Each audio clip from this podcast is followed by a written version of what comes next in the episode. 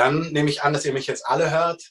Es ist schön, dass ihr mich seht. Ich würde euch auch gerne sehen. Ähm, ihr habt es vielleicht mitbekommen oder ihr seht es auch, dass einige von uns nicht da sind. Manche in Quarantäne, manche in freiwilliger Quarantäne, äh, manche Kontaktpersonen und was es sonst noch alles für Kategorien gibt. Aber das ist nicht dramatisch, ähm, sondern wir haben dann überlegt, wie machen wir das ganz konkret heute und was ist das Beste. Und wir haben uns dann für diese Art und Weise entschieden. Und das Starke ist, dass der Heilige Geist wirklich, das ist sowieso klar, er hat etwas zu sagen. Ich freue mich so, das mit euch mitzuteilen. Ähm, ich möchte so ein paar Sachen zu Anfang sagen. Das erste ist eine Deklaration. Wir haben ja die letzten Wochen zu dem Heiligen Geist ganz bewusst Raum gegeben und wir sind in einer Serie, ähm, die da heißt Königreichsrealitäten. Und der Herr hat mit etwas begonnen und das werden wir die nächsten Wochen, Monate machen zum Sommer hin.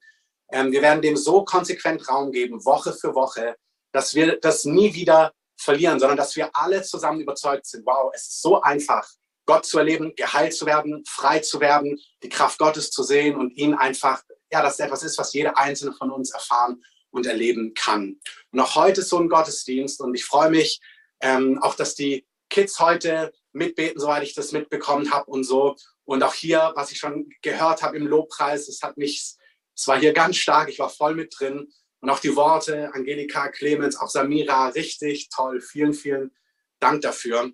Und die Deklaration, die ich für heute habe, ist, heute ist ein Tag, an dem, und ich sage gleich was zum weltpolitischen Geschehen, also nicht nervös sein, aber heute ist ein Tag, an welchem falsche Schwere und falsche Lasten richtig abfallen sollen und abfallen werden.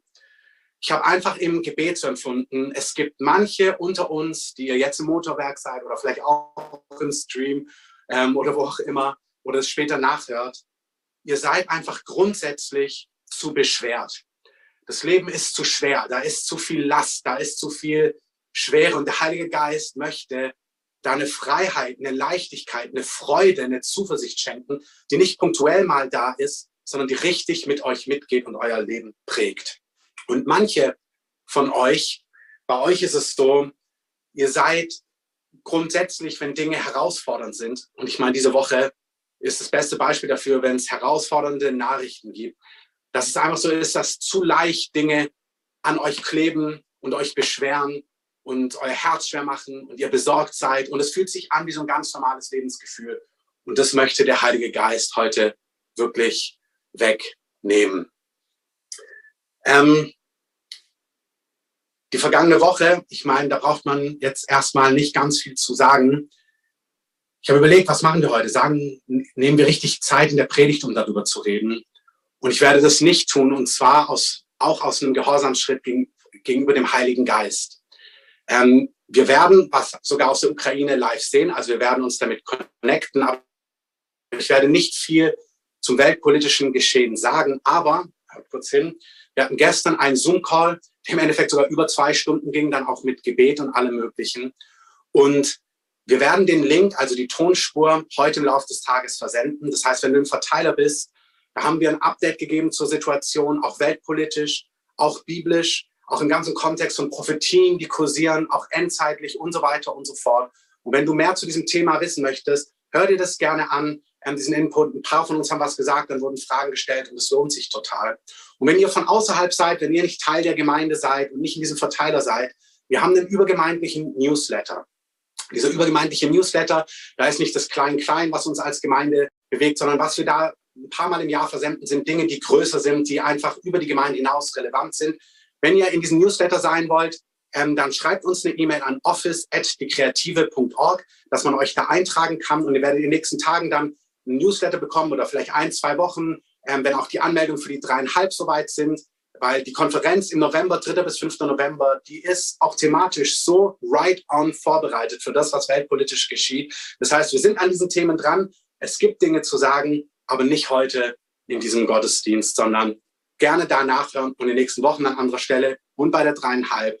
Und heute möchte ich einfach den Heiligen Geist auch irgendwie ehren und mit ihm mitgehen mit dem, was er vorbereitet hat. Die Predigt heute, ähm, ihr dürft gerne, wenn ihr wollt, diese erste Folie mal auflegen, heißt Freude und neuer Wein. sondern könnte man sich denken, boah, ist das der richtige Titel für so eine Woche? Und ich möchte ganz laut sagen, ja und Amen. Und ich wünschte, ich könnte euer Amen hören, aber es wäre genau jetzt angebracht.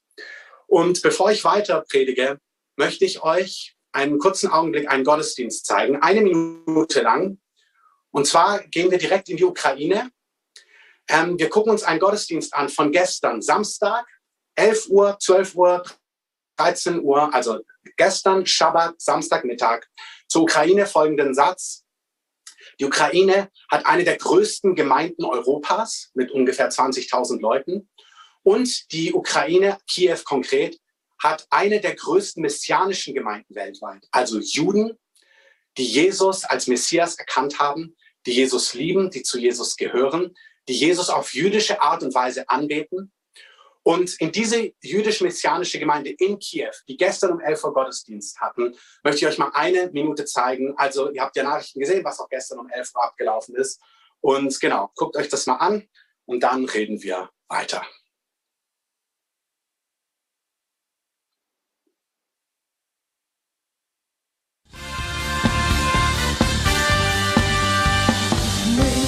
тебя, да, мы ждем тебя. We are waiting for you. Yes, we are waiting for you, our King. Our Lord is coming.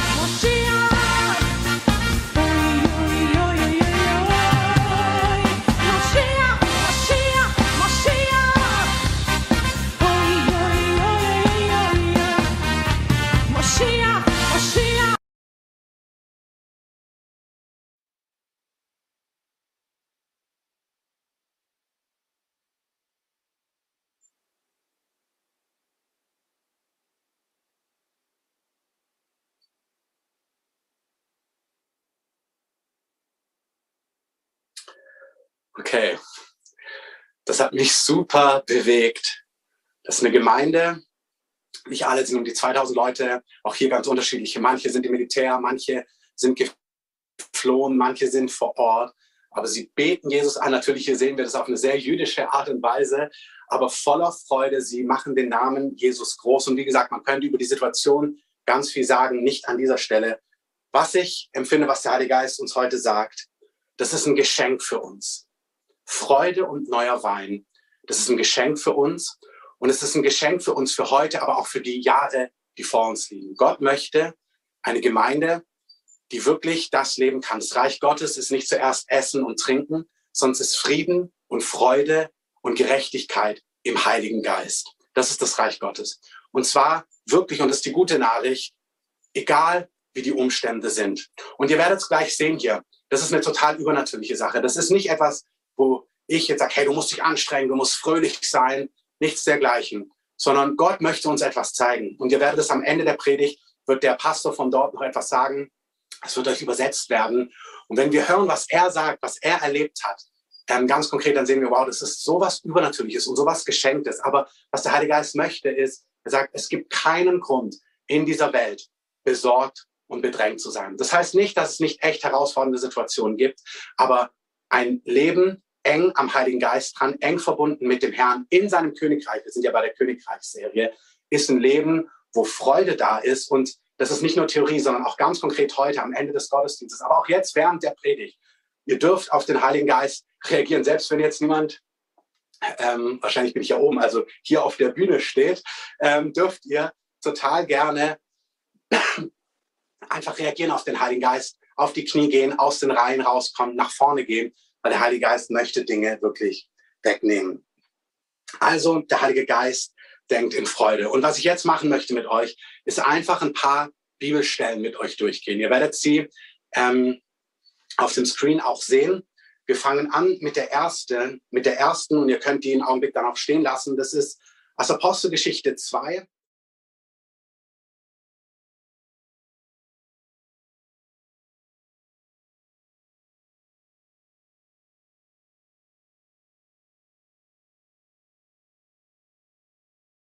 aus dem Nichts, ja, es hat sich immer weiter zugespitzt, wird Jesus aber plötzlich umgebracht. Jesus ist tot, die Jünger haben ihren Herrn verloren, ihren Meister, auf den sie alles gesetzt haben, dem sie total vertraut haben. Und wenn ihr es euch durchlest in den Evangelien, sie waren total bedrängt, sie hatten Angst, sie hatten Furcht und so weiter und so fort.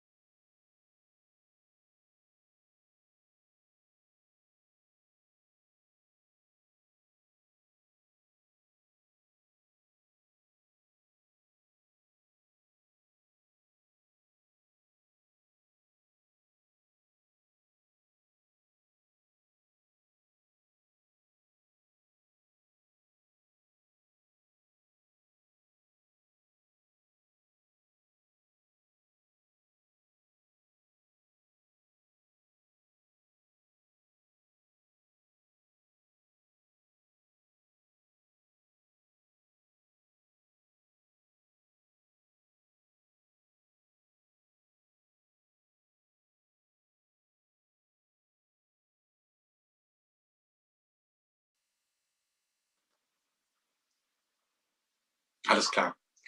Gut, dann ähm, spreche ich einfach mal weiter. Schön, dass ihr in der Halle hört. Ähm, das heißt, obwohl quasi der Widerstand viel war und sich nichts dran geändert hat und die waren wirklich zu allem fähig und auch willig, wie wir gesehen haben bei Jesus, ähm, versammelte sich, der Heilige Geist wird ausgegossen und mich berührt es so, weil in so einer Situation wie jetzt könnte man ja denken, okay, wie, wie reagiert Gott? Ist Gott jetzt auch super bedrängt und hat Gott große Not oder wie reagiert Gott darauf? Was ist auch eine adäquate Reaktion? Also auch nach so einer Woche, wie wir hinter uns haben, was ist eine adäquate Reaktion? Und wir sehen, dass Gott ihm begegnet, der Heilige Geist wird ausgegossen. Und wenn ihr die Folie nochmal auflegt, wir lesen, ähm, der Heilige Geist wird ausgegossen und alle, die es sehen, sie entsetzten sich aber alle und waren in Verlegenheit und sagten einer zu dem anderen, was ist das?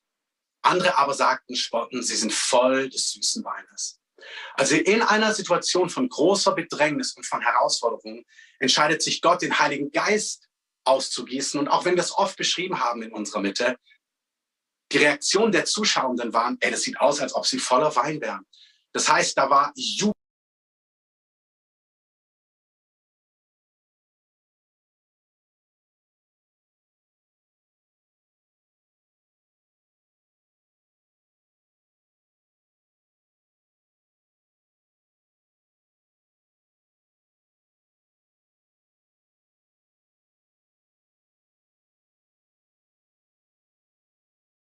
Teil Dörfer ab, Dorf nach Dorf.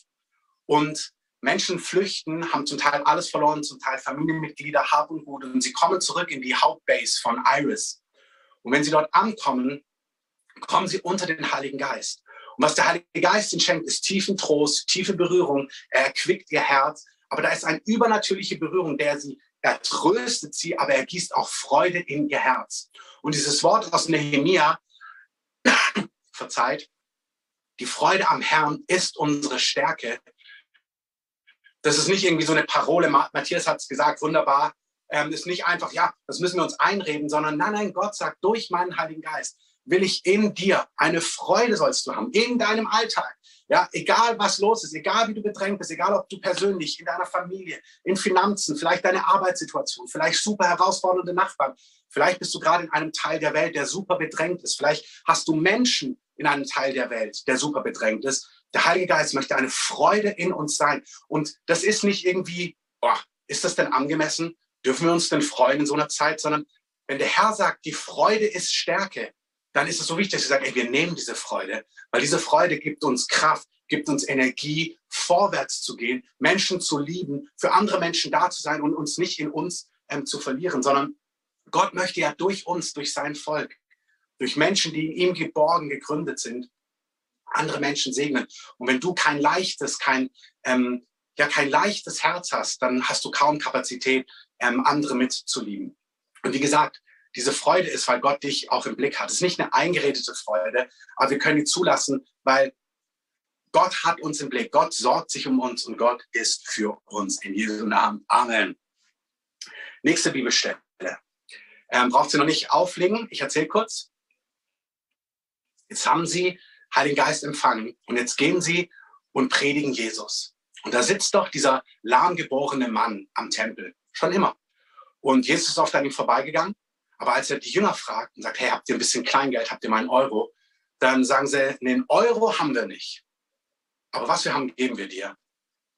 Der lahme Mann, der greift in seine Hand, zieht ihn hoch, der Mann wird komplett geheilt, rastet aus, hüpft, tanzt, alle staunen, denken sich, wow, das gibt's doch nicht. Der Mann, der immer lahm war, wird gesund und wieder, man könnte sich riesig freuen, aber was passiert ist, dass die geistliche Elite zum damaligen Zeitpunkt wütend wird und noch eifersüchtiger wird.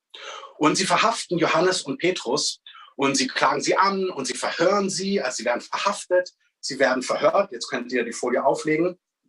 Also Predigt, Durchbrüche, Verhaftung, Verhör. Und zwar lesen wir Apostelgeschichte 4,21. Sie wissen jetzt nicht, was sie mit ihnen tun sollen, also bedrohten sie sie noch mehr. Also sie haben keine Ahnung, wie sie mit der Situation umgehen sollen. Also du merkst dieses Gewalt, dieses, wir zwingen dich etwas zu tun, wir üben Druck auf dich aus, kommt noch mehr. Sie bedrohten sie und dann entließen sie sie, weil sie wussten nicht, wie sie sie bestrafen sollten, weil das Volk war begeistert. Aber sie haben gemerkt, eigentlich wollen wir sie bestrafen und wir wollen ihnen Böses tun, aber wir haben keine Ahnung, ähm, wie wir weiter vorwärts gehen sollen. Das heißt, sie lassen sie frei. Die beiden kommen zu ihren Freunden, zur Gemeinschaft zu ihren Brüdern und Schwestern. Sie erzählen, was passiert ist. Und jetzt muss man sich mal vorstellen, also wieder, was ist jetzt die Situation? Du bist in großer Bedrängnis. Leute mögen nicht, was du tust. Und jetzt könntest du sagen, du könntest beten, Herr, wir beten, gib uns gute Verstecke. Herr, gib uns gute Fluchtmöglichkeiten. Oder Herr, ähm, lass im Geheimen vielleicht die Dinge weniger präsent geschehen, so dass die Leute es nicht so mitbekommen und es nicht so viel Widerstand und nicht so viel Stress gibt. Das wären irgendwie nachvollziehbare Gebete. Und ich möchte, dass du, ich, ich predige das nicht, um zu sagen, hey, du musst hier heroisch irgendwie anders drauf sein, sondern das wären ganz na nachvollziehbare Gebete. Gib uns Fluchtmöglichkeiten. Herr, tu die Dinge leiser und dezenter, damit es nicht so viele Leute mitbekommen und es nicht so viel Stress gibt und die uns nicht schon wieder verhaften und nicht schon wieder bedrohen. Aber die Jünger voll des Heiligen Geistes, die beten folgendermaßen. Apostelgeschichte 4, 29, ihr seht es auf der Folie. Herr, schau ihre Drohungen an. Und jetzt gib uns, deinen Knechten, dass wir dein Wort mit aller Freimütigkeit reden. Und wir bekommen Freimütigkeit, wenn du deine Hand ausstreckst zur Heilung, sodass Zeichen und Wunder geschehen, also Zeichen, die jeder sieht, Wunder, die jeder sieht. Ähm, und zwar geschehen sie durch den Namen deines heiligen Knechtes Jesu. Und als sie gebetet hatten, bewegte sich die Stätte, wo sie versammelt waren. Und sie wurden alle mit dem Heiligen Geist erfüllt und redeten in der Folge das Wort Gottes mit Freimütigkeit. Also wieder, es gibt Bedrängnis, es gibt Enge, es gibt Druck. Und der Herr reagiert nicht mit leiser, Rückzug, dezenter, ähm, sondern er sagt, okay, wir gießen noch mal was drauf. Ich meine, er lässt die ganze Städte erbeben, dass wirklich die Leute mitbekommen, hey, hier passiert was Gewaltiges. Also die haben schon die Feuerzungen mitbekommen der Apostelgeschichte 2. Jetzt gibt es ein Erdbeben da, wo sie sind. Ey, habt ihr das, habt ihr das Haus wackeln sehen? Ey, da sind doch die, die Leute immer drin. Guck mal, das Haus bebt. Also er setzt noch einen drauf und ähm, er gibt ihnen noch mehr Freimütigkeit. Das ist was total Übernatürliches. Aber Gott sagt also von meiner Seite her, will ich euch mit etwas füllen, was einfach total wieder dem Geist dieser Zeit ist. Der Geist dieser Welt, der dich runterdrücken will, der dich beschweren will, der dich leise machen möchte, der dich einschüchtern will. Gott sagt nein, neuer Wein, Freude, Freimütigkeit, volle Kraft voraus. Okay, gehen wir weiter. Nächste Folie braucht sie noch nicht auflegen. Ich lese euch den Punkt vor und dann schauen wir es uns an. Also sie gehen wieder raus. Und was machen sie? Sie predigen natürlich weiter.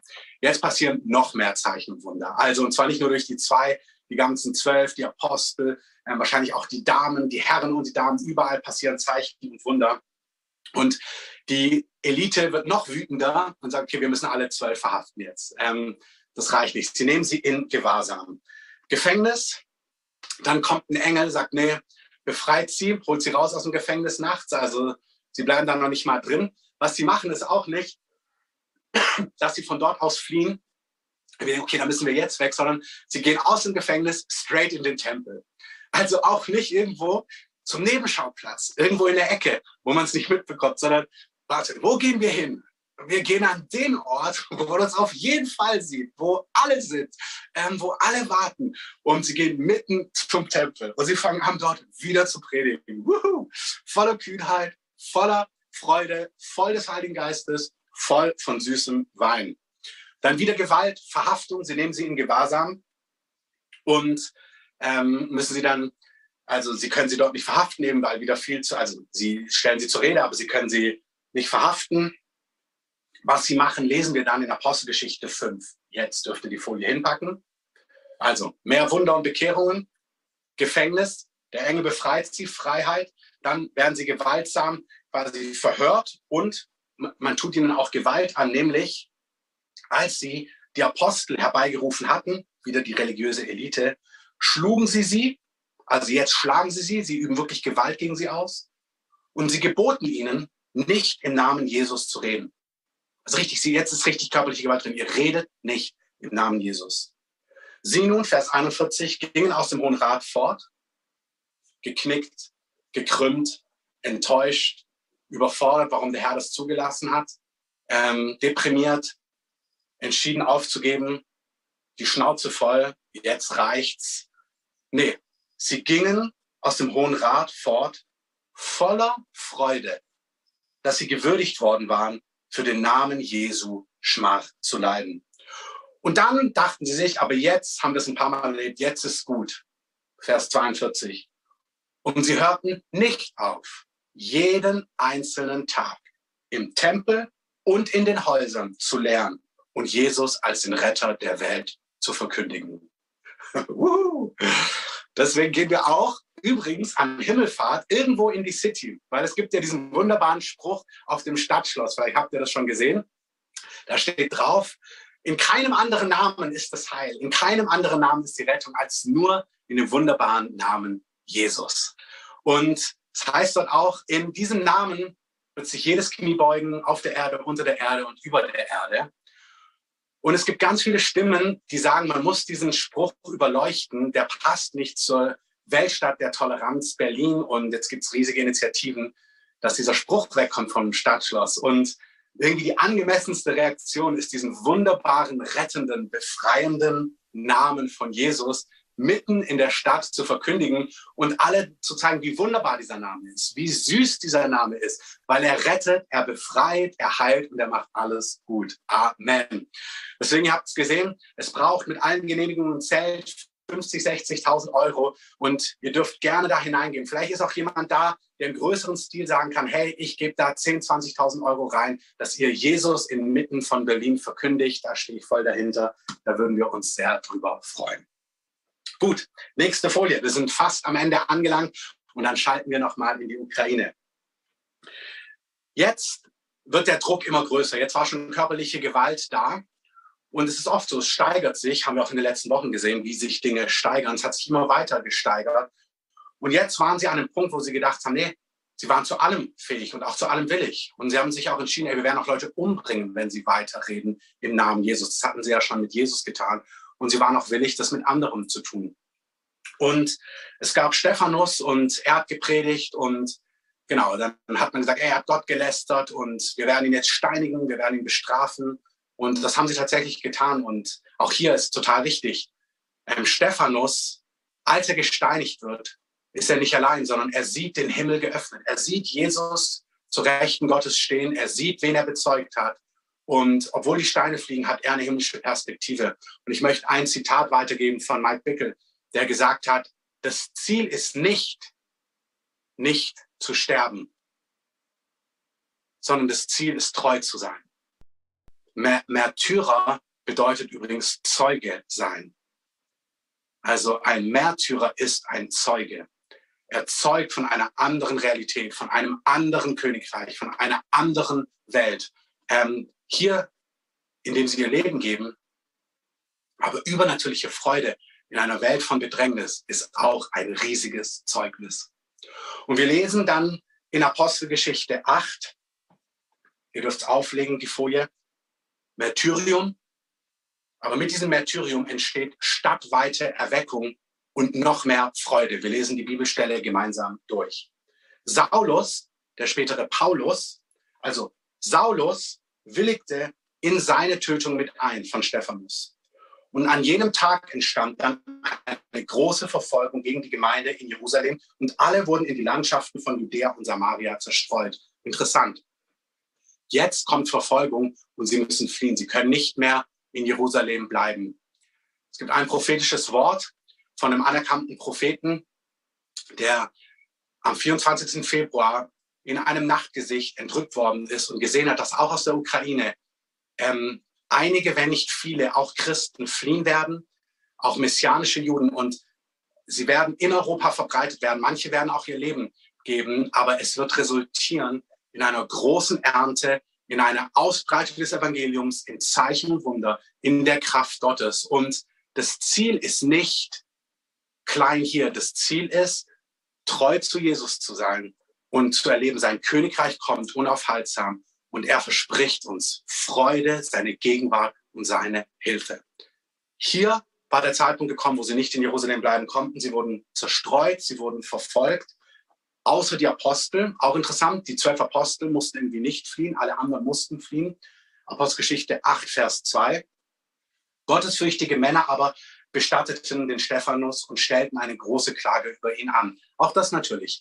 Wenn du Dinge verlierst, da gibt's diese Momente, wo du trauerst, wo du klagst, wo du das auch vor Gott beklagst, absolut ohne Wenn und Aber. Und dennoch bleiben wir an diesen Stellen dann nicht stehen. Saulus verwüstet die Gemeinde, indem er die Reihe, der Reihe nach in die Häuser ging und er schleppte Männer als auch Frauen fort und er überlieferte sie ins Gefängnis. Also was haben wir jetzt? Wir haben Verfolgung, wir haben Märtyrium, Zerstreuung, also sie müssen ihre Heimat verlassen, sie müssen ihr Hab und Gut verlassen, ihre Häuser, ihre Gärten, alles, was ihnen vielleicht lieb und teuer war. Dann gibt's Verfolgung in die Häuser hinein. Er guckt, wo, es gibt auch jetzt Listen, in der Ukraine von Leuten, die nicht angemessen sind. Also auch hier, Paulus schaut, wo sind die Häuser von diesen Christen? Er verfolgt sie. Und jetzt könnte man sich überlegen, ja, was machen jetzt die Zerstreuten? Was machen jetzt die Geflohenen? Was, was ist jetzt dran für sie? Das sagt uns Vers 5. Die Zerstreuten nun gingen umher und verkündeten das Wort. Nicht Rückzug, nicht leise werden, nicht still werden, sondern jetzt erst recht. Sie gehen raus und sie breiten das Evangelium weiter aus. Philippus aber ging in eine Stadt Samarias und predigte ihnen den Christus. Dann Vers 7. Und viele, die unreine Geister hatten, wurden frei. Ähm, mit lauter Stimme fuhren die Geister aus und viele Gelähmte und Lahme wurden geheilt. Und es war große Freude in jener Stadt. Wisst ihr, was mich so bewegt an der Stelle ist? Wir könnten sagen, wow, eigentlich müsste doch der Himmel super betrübt auch sein und trauern. Da wird jemand umgebracht, Stephanus. Da wird Häuser, die vielleicht über Generationen aufgebaut wurden, einfach müssen verlassen werden. Menschen, die Jesus lieben, werden verhaftet, in den Häusern gefunden und ins Gefängnis gestellt. Man könnte sich denken, dass der Himmel bedrückt ist oder irgendwie eher, oh, das ist, wir sollten nicht so sehr vorwärts gehen, nicht so aggressiv, sondern eher dezenter, eher leiser oder eher einen Gang zurückschalten. Aber was wir hier lesen ist, der Heilige Geist treibt die Männer und Frauen weiter und sagt, verkündet Jesus, verkündet ein unerschütterliches Königreich, verkündet den Retter der Welt, verkündet den Messias, zeugt von einer anderen Welt, zeugt von einer anderen Hoffnung, zeugt von etwas ganz anderem, durch Wort, durch Tat, durch Liebe, durch Freude. Das ist unsere Aufgabe. Wir leben in einer Zeit, wo nach Covid alle waren happy, boah, jetzt ist endlich, jetzt kommt der Sommer, die Wellen sind vorbei und jetzt kommt plötzlich sowas. Und für manche ist das wirklich zu viel. Ähm, für manche, die Jesus kennen, ist es zu viel. Und für manche in unseren Städten und Ländern ist das auch zu viel. Und wie gesagt, es gibt ein Trauert mit den Trauernden. Es gibt ein Tröstet Menschen ohne Wenn und Aber. Hört es richtig.